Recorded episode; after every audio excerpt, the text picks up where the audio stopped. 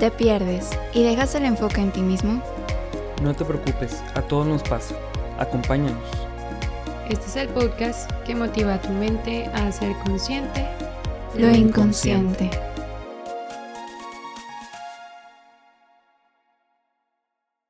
Hola, hola amigos, buenas tardes, días, noches, en el momento en el que lo estén escuchando.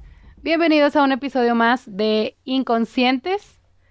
Hoy, como siempre, vamos a decir que estamos muy emocionados, porque cada episodio estamos muy emocionados, pero hoy es un episodio especial, porque el día de hoy tenemos a un invitado.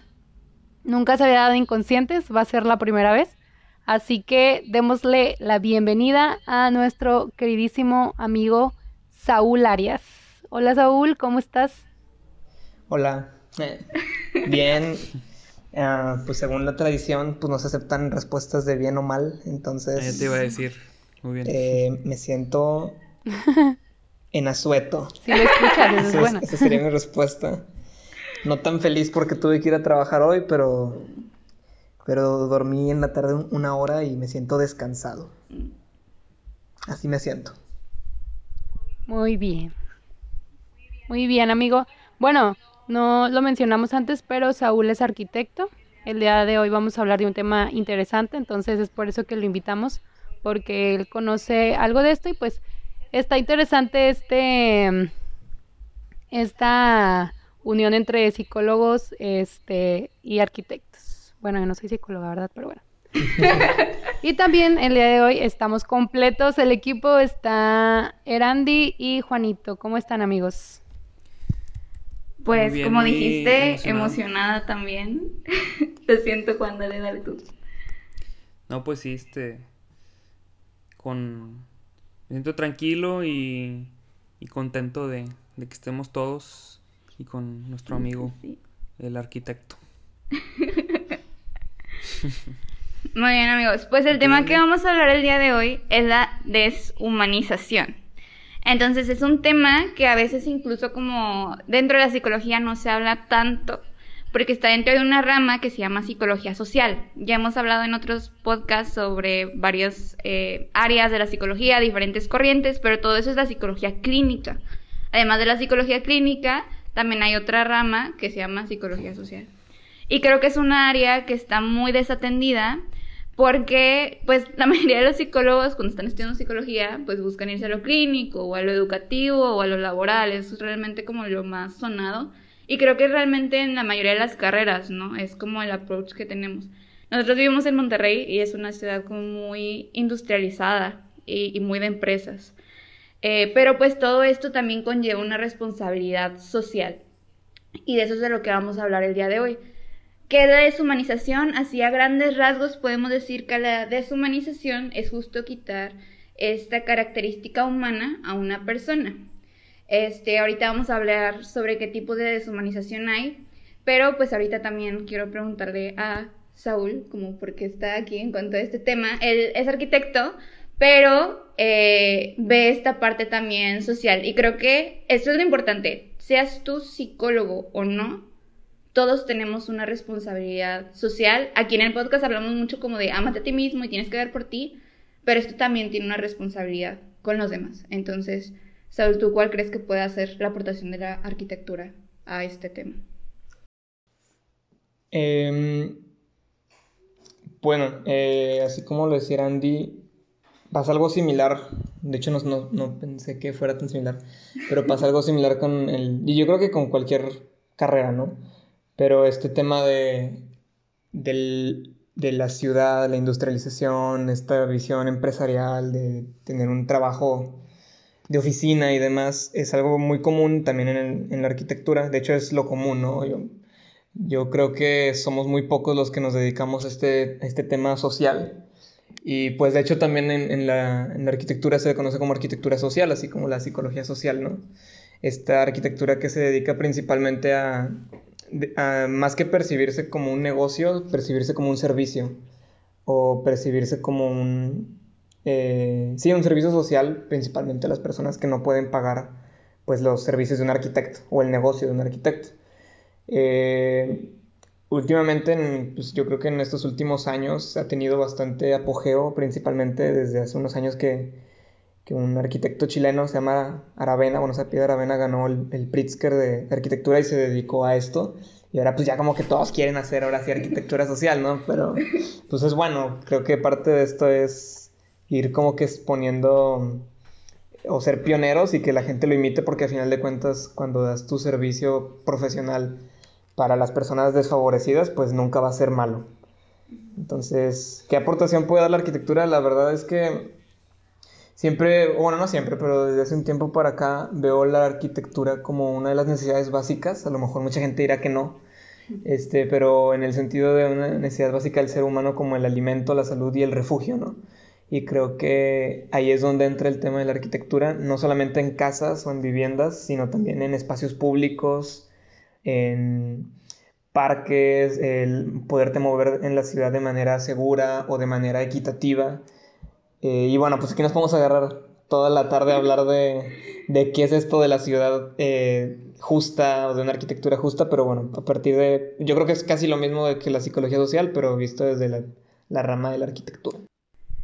Y fíjate que creo que está súper interesante esto, porque esto nos habla que a pesar de que vivimos en una ciudad y, etcétera, hace poquito justo estábamos, eh, investigando sobre los datos de pobreza aquí en México y pues una gran cantidad, o sea, tanto, sí creo que todos hemos visto cuando vamos en el carro o en el autobús que hay muchas personas en la calle como pidiendo dinero, ¿no? O hay muchas personas incluso que pues no tienen justo un refugio. Entonces, en esta parte, y justo hoy, eh, ahorita estamos grabando en esto en, tiempo de cuarentena, entonces justo hoy también vivimos una crisis económica y esta crisis tiene que ver también con parte de un factor que está poniendo algo en nuestro bienestar. Entonces aquí le quiero preguntar también a Juan desde esta perspectiva ahora psicológica. que tiene que ver el bienestar. O sea, si estamos hablando de arquitectura, que personas, o sea, ¿cómo puede afectar a una persona de, forma psicológica el no tener un refugio digno? ¿Cómo, cómo puede esto también em, afectar en nuestra salud mental? Fíjate que eso justo le quería preguntar a Saúl porque creo que he escuchado, por ejemplo, creo que cuando empezó la pandemia pues tengo algunos otros amigos arquitectos y me acuerdo que uno ponía en Facebook como de aquí se está viendo como el impacto que tiene la arquitectura en, en las crisis, ¿no? Porque, por ejemplo, hay casas que tienen, digo, yo no sé nada de esto, pero me llamó la atención porque durante este tiempo pues se está promoviendo mucho la salud mental, porque estamos, al estar encerrados, pues la consecuencia probablemente para muchos de nosotros ha sido como el, tener una dificultad para mantenernos como estables emocionalmente y demás. Y, este chavo que, es arquitecto, que yo había visto que publicó en Facebook, decía, mm, miren la importancia de, del diseño de las casas ahorita. O sea, porque ponía, ponía la diferencia entre una casa con muchas ventanas y una casa que no tenía nada de ventanas casi. Y, y creo que eso se puede reflejar mucho en el estado de ánimo de una persona, ¿no? O sea, como o sea, algo tan, no sé si tan sencillo, pero algo tan específico como tener más visibilidad para la, para afuera. O sea, creo que eso ya impacta en, en, en nuestra salud mental, ¿no? O sea, el ver la, los árboles o no sé, estar viendo un poquito, que entra la luz de afuera a la casa. Y eso en comparación con una casa que no tenga mucha iluminación o... O sea, nada más estás viendo paredes. O sea, creo que ese tema se puede ver mucho.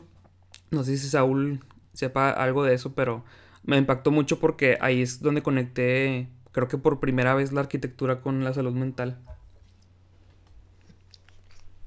Bueno.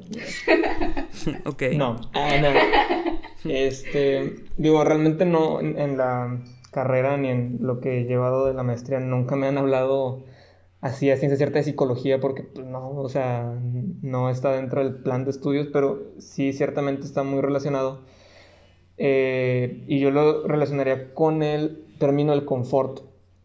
O sea, ciertamente una casa pues con acceso a luz natural, con acceso a la luz del sol o cosas así, te va a proporcionar cierto grado de confort porque pues no estás encerrado, no te sientes así como que en cuatro paredes y totalmente aislado del mundo exterior, ni mucho menos. Pero cuando yo me refiero a una arquitectura más justa, más allá de, de un diseño que claro que lo ideal sería que todos pudieran tener una casa diseñada por un arquitecto, pero pues sabemos que no se puede por cuestiones de costos o demás. Pues yo me referiría más a, un, a una casa que pudiera con lo básico cubrir, pues digo, con que pudiera cubrir las necesidades básicas de una familia o de una persona, ¿no?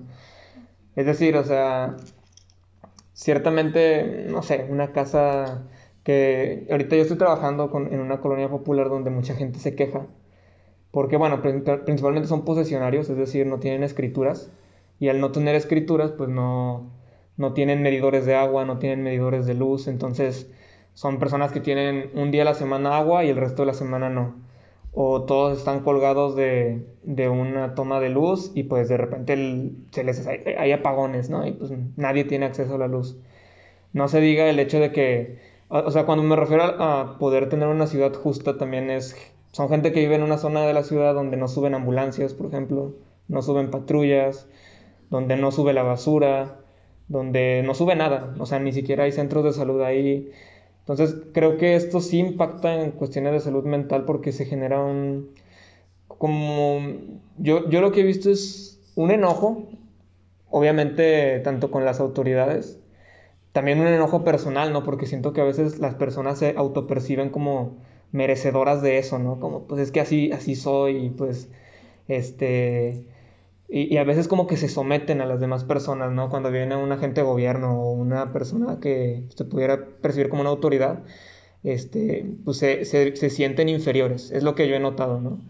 Ya con el tema de, por ejemplo, la pandemia, las crisis, la arquitectura es, bueno, mm, lo he leído en varios libros, que la arquitectura es el marco de la historia, ¿no? Es como si tú volteas a ver tu ciudad, estás volteando a ver tu pasado, tu presente y pues tu futuro cuando llegue, ¿no? La arquitectura, por ejemplo, al inicio, a finales del siglo pasado y de inicios de, digo, a finales del siglo antepasado e inicios del siglo pasado, se, se vio modificada en cierto grado por la pandemia que hubo de la tuberculosis. Eh, las formas, incluso se empezó a ver más el tema de la limpieza, que no se acumular tanto el polvo. De ahí empezó a venir el tema de las ventanas amplias, de la luz natural, para que pudiera fluir, hubiera ventilación. Entonces, pues la, la arquitectura se va moldeando a partir de, pues de lo que hay, ¿no? O sea, de la, de la situación actual del mundo. Yo creo que, y, se ha visto en esta pandemia que, pues a veces te das cuenta que ya, no es, ya, ya los propios edificios quedan obsoletos, ¿no? Con esto de la sana distancia, ya no podemos estar en lugares donde estemos pegados el uno con el otro, o, antes en los, no sé, 70s, 80s, las oficinas pues se manejaban por cubículos y luego vino toda esta onda como que coworking y no, todos en una mesa y nos vemos las caras y hoy en día como que el cubículo por la pandemia parece ser la mejor opción. Entonces, eh, ahí ciertamente pues en cuestiones de salud, la salud tiene un gran impacto en la arquitectura, no diría que solamente la mental. Porque a veces, no sé, a mí no me gusta. Muchas veces los arquitectos hablan de psicología en la arquitectura y solamente piensan en colores, ¿no?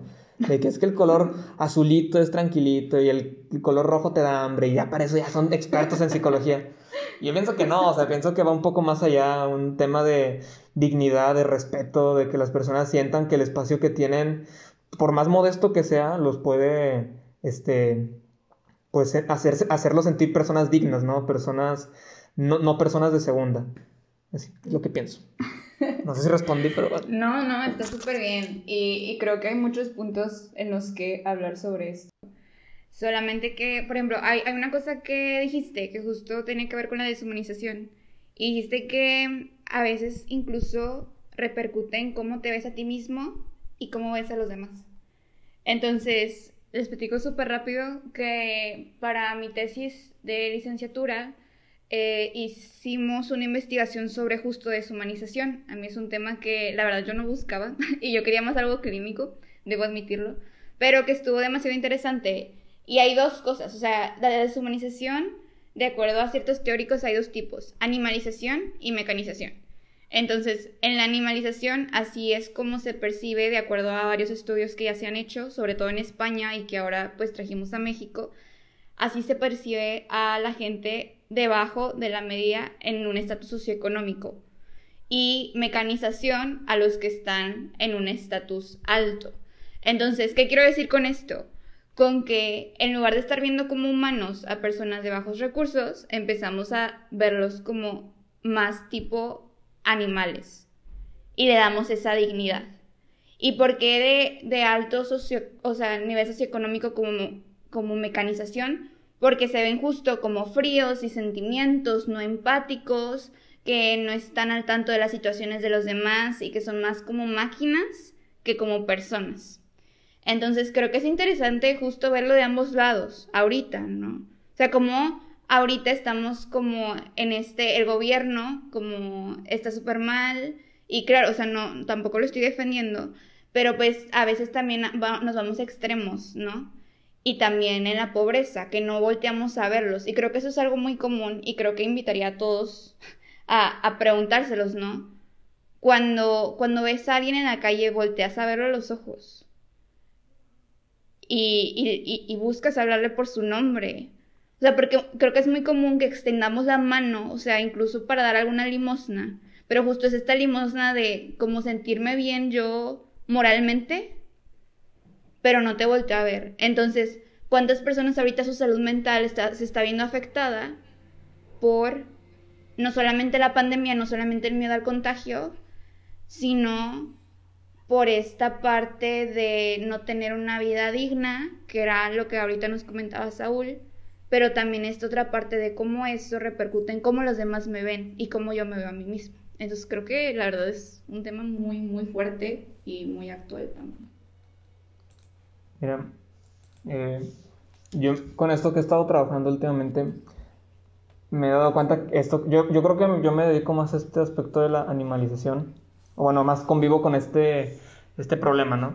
Porque usualmente voy a estas colonias, ¿no? O sea, he ido a varias colonias de aquí de, de la ciudad, y lo primero que la gente me dice cuando voy es de que, oye, pues vete con cuidado, no te lleves cartera, este, o no te bajes del carro, cosas así, ¿no? Porque te dicen, es que ahí te van a atacar, como si ya se, ya se estereotipa a las personas como que ahí es peligroso, la gente te va a hacer daño. Este, yo he ido a varias colonias, nunca me ha pasado absolutamente nada y la verdad es que nunca me he sentido en riesgo. Obviamente la primera vez que vas, pues como vas con esta idea de lo que todos te cuentan, si dices, no, pues con cuidado y andas ahí desconfiado, pero ya después de las primeras visitas te das cuenta que es, eh, no sé si esto es, esto es un podcast católico, porque es como ir de misiones, ¿no? O sea, la gente, la gente te recibe igual, te abre la puerta, te atiende Obviamente hay, de todo, pero pues no siempre, o sea, vaya, me parece injusto estereotipar a las personas. De hecho, este, ahorita que, que estabas mencionando esto, precisamente hoy fui a esta, a esta colonia, este, y me llamó mucho la atención algo que nos dijeron porque como ellos son posesionarios, ellos pues no tienen estos servicios de agua ni de luz y no pueden reclamar cuando se les va el agua o se les va la luz. Este, y, he escuchado a la contraparte, o sea, no sé, por ejemplo, los, los gestores del Estado o gente que incluso no es, no se dedica a nada de eso, pero que tiene una opinión sobre las personas, dicen, bueno, es que ellos, pues, ¿para qué les das agua si como quiera no pagan, no? Este, y, uno pensaría que a lo mejor en, ya estigmatizándolos como en esto de la animalización, pues pensaría que las personas que viven allá están muy conformes con ser posesionarios o con no pagar y demás y nos decían hoy de que no, es que yo quisiera poder pagar. O sea, y no, no porque no tengan el, el, acceso económico, sino porque dicen, yo, yo lo que quiero no es que, que, me vengan y me solucionen la vida, yo quiero que me pongan un medidor para yo poder pagar. O sea, aunque no tenga dinero, yo quiero pagar, porque si yo te pago, yo te puedo exigir, ¿no? O sea, ya somos, hasta cierto punto, iguales. Este, y, creo que la gente no lo ve así, creo que la gente lo que piensa es como que, ah, pues es que como son, son las personas pobres, pues son los que no trabajan, son los flojos o demás, y pues ellos están muy cómodos este, en, sin pagar nada. Habrá gente que sí sea así, pero pues al menos en una junta vecinal que tuvimos hoy, mm, todos al unísono decían, no, yo sí quiero poder pagar, ¿no? Este, y bueno, no conozco nada sobre el tema de la mecanización, pero me imagino que debe estar relacionado también con las rutinas. O sea, con que las personas hagan siempre lo mismo, a lo mejor se agüitan, se deprimen, ¿no? De que pues, ¿Qué sentido tiene mi vida? pasa, pasa. Sí, totalmente. Ahorita que decían eso, me acordaba, mm, hay una frase de Kant que dice que, que el ser humano es, debe ser un fin en sí mismo y no un medio para, para otros individuos. Y a mí me gusta mucho esa frase porque, digo, se, se usa en muchos temas, pero como a veces vemos a una persona o el, el, valor que le damos dependiendo de qué tanta utilidad tiene para, para ciertas cosas, ¿no? O sea, qué tantos pueden ser, qué tantos servicios puede pagar o qué tantos, no sé, objetos o posesiones tienen. Y, y me acuerdo yo, les cuento así rápido, eh, por si querían saber. Pero hace poquito estuve trabajando en una línea de atención en crisis para, para esto de la pandemia. Y pues, o sea, nos daban como una capacitación, ¿no? Y, y, una de las cosas que nos decían era de que, o sea, lo que, lo que decíamos esto de tener una rutina, pues lo fomentábamos mucho en las personas, pero de repente sí es difícil, por ejemplo, decirle a una persona, oye, eh, ¿qué cosas nuevas te gustaría hacer ahí en tu casa? Y, y, la verdad para mí era muy difícil escuchar como de, pues es que, pues ya, ya recorrí toda mi casa, ya limpié toda, este, mide solo unos metros, o sea, ¿qué más puedo hacer? Y, y todo eso como, no sé, creo que es muy difícil también como seguir promoviendo como la salud mental porque pues uno empatiza, ¿no? O sea, se entiende como, como las condiciones en las que vivimos pues son muy importantes y mientras, ma mientras mayor escasez haya, pues más difícil, creo que puedo entender que es más difícil como tener un estado de ánimo mejor, ¿no? Así como decía Saúl. Pero, pero sí se me hace, se me hace bien esta idea de hay que ver a las personas como fines en sí mismas, o sea, que son dignas por ser quienes son y no por lo que tienen o por De cuánto hecho, ahorita, tienen. ahorita que lo decías de Kant, me acordé de Adela Cortina. Ah, no, me acordé de. Bueno, sí, pero de una cita también de Kant que dice que no se va a erradicar la guerra combatiéndola con más guerra, sino erradicando las causas de la guerra. Y esto yo lo encuentro eh, pues con estas disciplinas, ¿no? Como la arquitectura social, la psicología social, este, que no buscan, ahora sí que, no sé, digamos, vamos a combatir la pobreza, vamos a poner más casas o vamos a combatir la inseguridad, vamos a poner más ministerios públicos, ¿no? Y creo que algo similar podría pasar a lo mejor con la psicología, ¿no? En vez de, eh, bueno, no sé, creo que es más como ir a, a, combatir la raíz de los problemas, más que combatir el problema en sí. Yo el problema que encuentro aquí en la ciudad de, Monterrey, y, y, ahorita que hablaban de las estadísticas y de la pobreza que hay, eh, siempre se manejan estos temas desde un punto de vista muy cuantitativo, o sea, datos, ¿no? Y si lo vemos así, pues realmente Nuevo León es el estado de la República con el menor índice de pobreza. Entonces pudiéramos decir, oye, pues acá no hay pobreza. Pero hace, no sé, ¿qué fue? 2016, Nuevo León era el estado con el índice más alto de desigualdad económica. En cuestión de salarios. Es decir, que hay unos que ganan mucho y otros que ganan muy poco. La brecha era el más distante. Ya en el 2018, que fue cuando se volvió a hacer el estudio, fue Coneval ya Nuevo León pasó como a la décima, doceava entidad, pero igual con una brecha enorme. El problema con verlos es ver esto desde, un punto de vista cuantitativo es que se piensa que no hay problemas. Pero uh, en un estudio reciente sale que, de igual de Coneval, que hay aproximadamente 2 millones de personas de la, del área metropolitana de Monterrey que viven en condiciones de no pobreza. Y hay otras 2 millones de personas que padecen alguna necesidad social, ya sea algún servicio, seguridad, seguro social, X, Y, ¿no? O sea, no, no caigamos, o bueno, yo, yo invitaría a la gente que no caiga a esta idea de que aquí no hay pobreza, o que aquí no hay desigualdad, o que aquí no hay deshumanización, porque estadísticamente pareciera que no, pero, pero pues sí lo hay, ¿no? Este, y ya, bueno, ya me cayó, eh, nada más que ahorita también que lo estaba diciendo Andy Juan, me acordé de esta película de Netflix que se llama Ya no estoy aquí, que ya se la haya recomendado a Diana. Creo que sí la vio. Hay una escena bien padre. No sé si la hayan visto, pero si la, sí. si la ven, si no la han visto, véanla. Hay una escena, bueno, no está padre, pero está muy bien realizada. Donde es un chavo que vive aquí en las colonias populares de Monterrey. Por una cuestión del crimen organizado, termina mudándose a Estados Unidos. Y cuando va a Estados Unidos, a Nueva York, eh, pues busca como que encajar para poder ganarse la vida, no para encajar con la gente, ni mucho menos. El chavo, pues es de estos chavos que eh, siguen como que, bueno, que en el 2010, 2012 eran pues no sé cómo se llama la tribu urbana, como cholos, pero de esos que bailaban cumbias rebajadas, que tenían de que la, la patilla pegada a la cara, cosas así. Pero era su identidad, ¿no? Y él lo único que quería hacer, al menos en la película, era poder bailar. Él quería un lugar donde pudiera bailar pues las colombias de manera tranquila, sin que nadie lo molestara. Pero pues no tenía ni casa, no tenía trabajo, no tenía ingresos, él vivía en... Literal se metía ahí a un ático de una casa y ahí vivía como, como infiltrado. Y llega una, hay una escena que pues a mí me conmovió mucho, porque él está como que en un canalón y se da cuenta que no encaja, o sea, con la sociedad. La gente lo rechaza, incluso los, los propios delincuentes de ahí de Nueva York lo rechazaban, lo corrían, lo golpeaban, que él toma unas tijeras y se empieza a cortar su cabello. O sea, como, pues él, para él era su identidad, ¿no? Su corte y demás, y lo empieza a cortar para poder encajar. Y a mí me conmovió mucho porque es un, o sea, ya renuncio incluso a lo que soy y a lo que creo que soy por, porque necesito encajar, ¿no? Al final lo deportan. Ah, ya conté el, ya conté el final. Este, pero, pero creo que esto también pasa acá, ¿no? O sea, por ejemplo, eh, y creo que no, no, hay que irnos a los grandes ejemplos de ricos y pobres. O sea, en nuestros propios círculos sociales siempre hay alguien a quien rechazamos porque no se ve como se supone que debería de verse. O porque no habla un acento que se supone que debería hablar. O porque eh, viene de un lugar del que no, que tiene un apodo o que sus propias características físicas, X o Y. Entonces creo que, creo que eso también es algo de, pues, de deshumanización, humillación hacia las personas.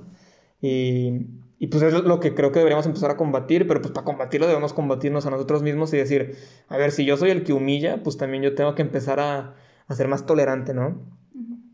Ya. Yeah. aquí viendo el reloj porque...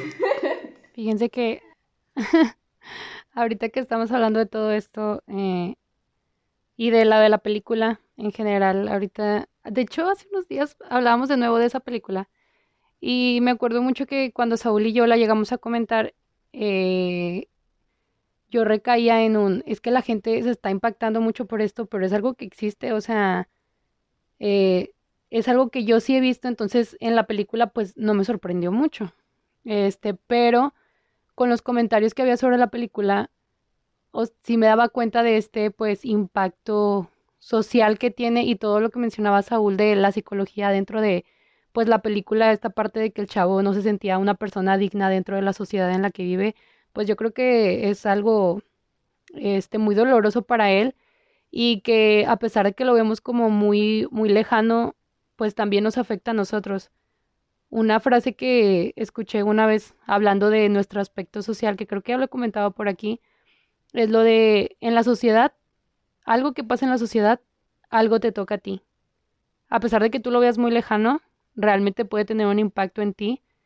Y ahora viendo toda esta parte de la deshumanización, quizá a ti no te está tocando vivirlo, pero hay otras personas que sí, y es esta parte de la empatía que tenemos que tener con los demás pero para todo esto de comenzar a combatirlo, o sea, me gustaría preguntarle a Erandi cómo es que ella cree que deberíamos de comenzar a, a combatir pues esta parte de la deshumanización en nuestra sociedad y que repercute en la psicología.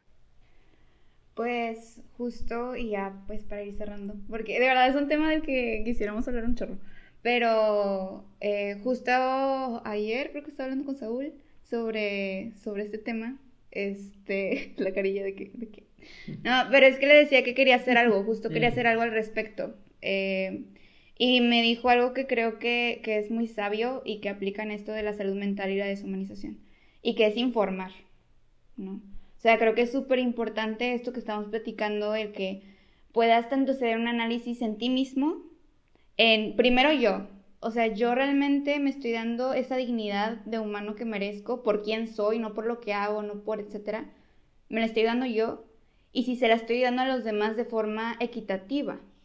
O sea, creo que eso es algo, como les decía ahorita, o sea, si vas en el carro y nada más extiendes la mano y ni siquiera volteas a ver a, los ojos a la persona. O esto es, muy común estos servicios voluntarios en el que vas y ayudas, pero ni siquiera le preguntas a la gente qué es lo que necesita. Lo das por hecho. Y que es un, un voluntarismo muy vertical, que es de yo soy el superhéroe y tú eres la víctima eso es deshumanización. Creo que necesitamos cambiar este modelo a uno muchísimo más horizontal, en el que es un trabajo en equipo. Y creo que eso es muy común, o sea, bueno, nosotros somos misioneros, pero eso también es muy común en misiones o en cualquier tipo de voluntariado. Es muy, muy vertical. Incluso si tú no haces este tipo de, acciones voluntarias, ¿cómo, ¿cómo realmente te aproximas a los demás? ¿De una forma vertical o de una forma horizontal?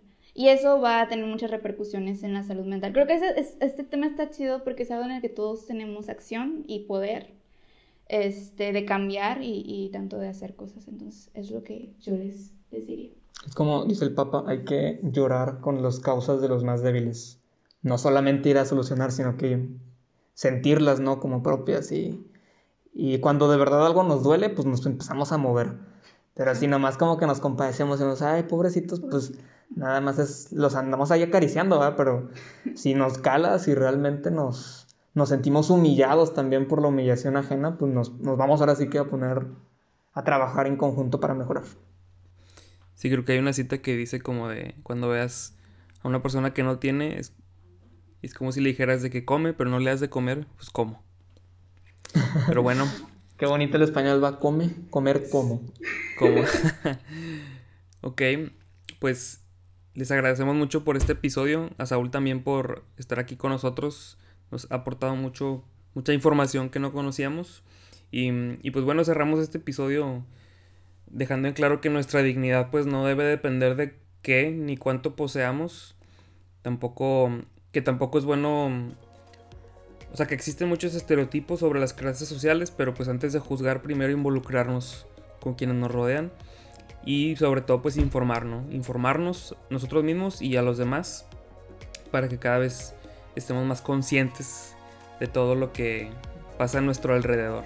Así que terminamos este episodio, los esperamos en el siguiente y recuerden seguirnos acompañando para seguir haciendo consciente lo inconsciente.